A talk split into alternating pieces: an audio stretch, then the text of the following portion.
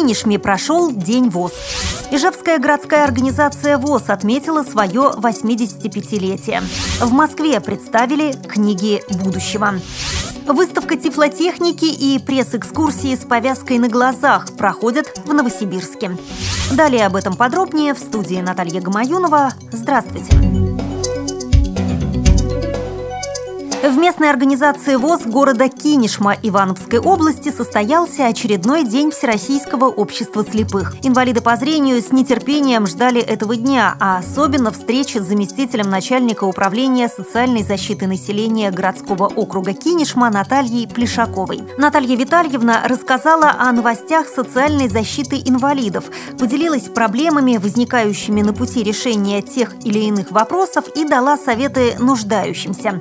Встреча встреча прошла в теплой и непринужденной обстановке.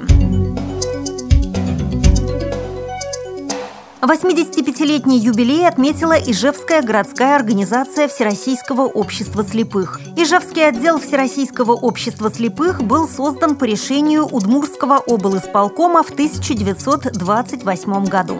Все эти годы организация стоит на защите законных прав и интересов инвалидов по зрению, занимается их социальной реабилитацией, улучшением материально-бытовых условий, приобщением к труду, образованию, культуре и спорту, а также участвует в создании равных возможностей для незрячих и слабовидящих людей. Сегодня организация объединяет 4668 инвалидов по зрению. Из них 365 детей в возрасте до 18 лет. По случаю знаменательной даты даты в актовом зале предприятия «Спутник» Ижевская городская организация ВОЗ провела праздничное мероприятие. В его программе был исторический экскурс и награждение наиболее активных членов организации.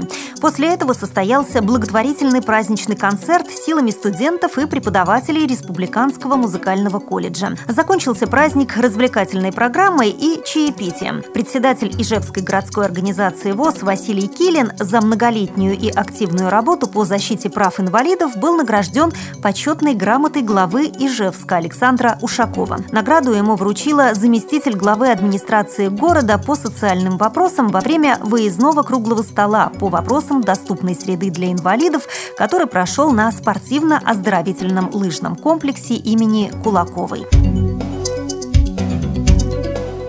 В Москве представили дизайнерские проекты гаджетов, способных заменить бумажные издания. В столичном выставочном центре «Винзавод» открылась экспозиция работ финалистов конкурса «Альтернативная книга». Авторы, в основном студенты вузов, размышляли над форматом книги будущего. Почти все они уверены, что бумажные издания отжили свое, поэтому сосредоточились на гаджетах.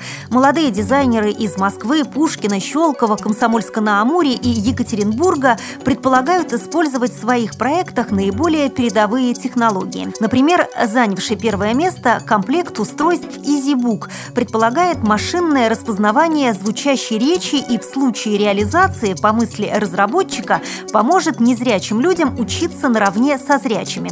Проект EasyBook предназначен для студентов и включает диктофон для записи лекций и планшет.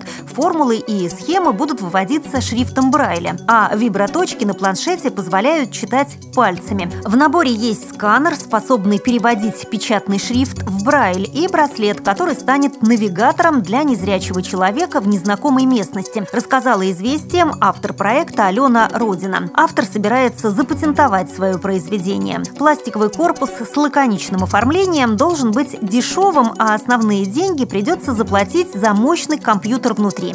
Еще один любопытный проект автора Елены Осиповой сочетает свойства электронной книги книги и умения врача-офтальмолога.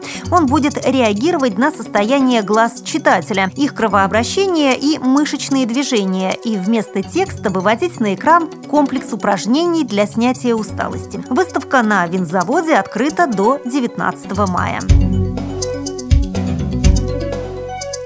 А в Новосибирске на этой неделе проходит необычная выставка тифлотехнических средств повседневного назначения, предназначенная как для незрячих, так и для полностью зрячих посетителей. На выставке представлены прежде всего бытовые приборы, тифлосредства для кухни, для ориентировки в пространстве и даже для ухода за своей внешностью. Ну а зрячих посетителей ждет особая программа. Для них экскурсии по выставке проводятся с закрытыми глазами. Таким образом, посетители могут максимально оценить те задачи, которые приходится решать незрячим в их повседневной жизни. Подобная выставка проходит в Новосибирске впервые. Ее организатором стало общество «Интеграция».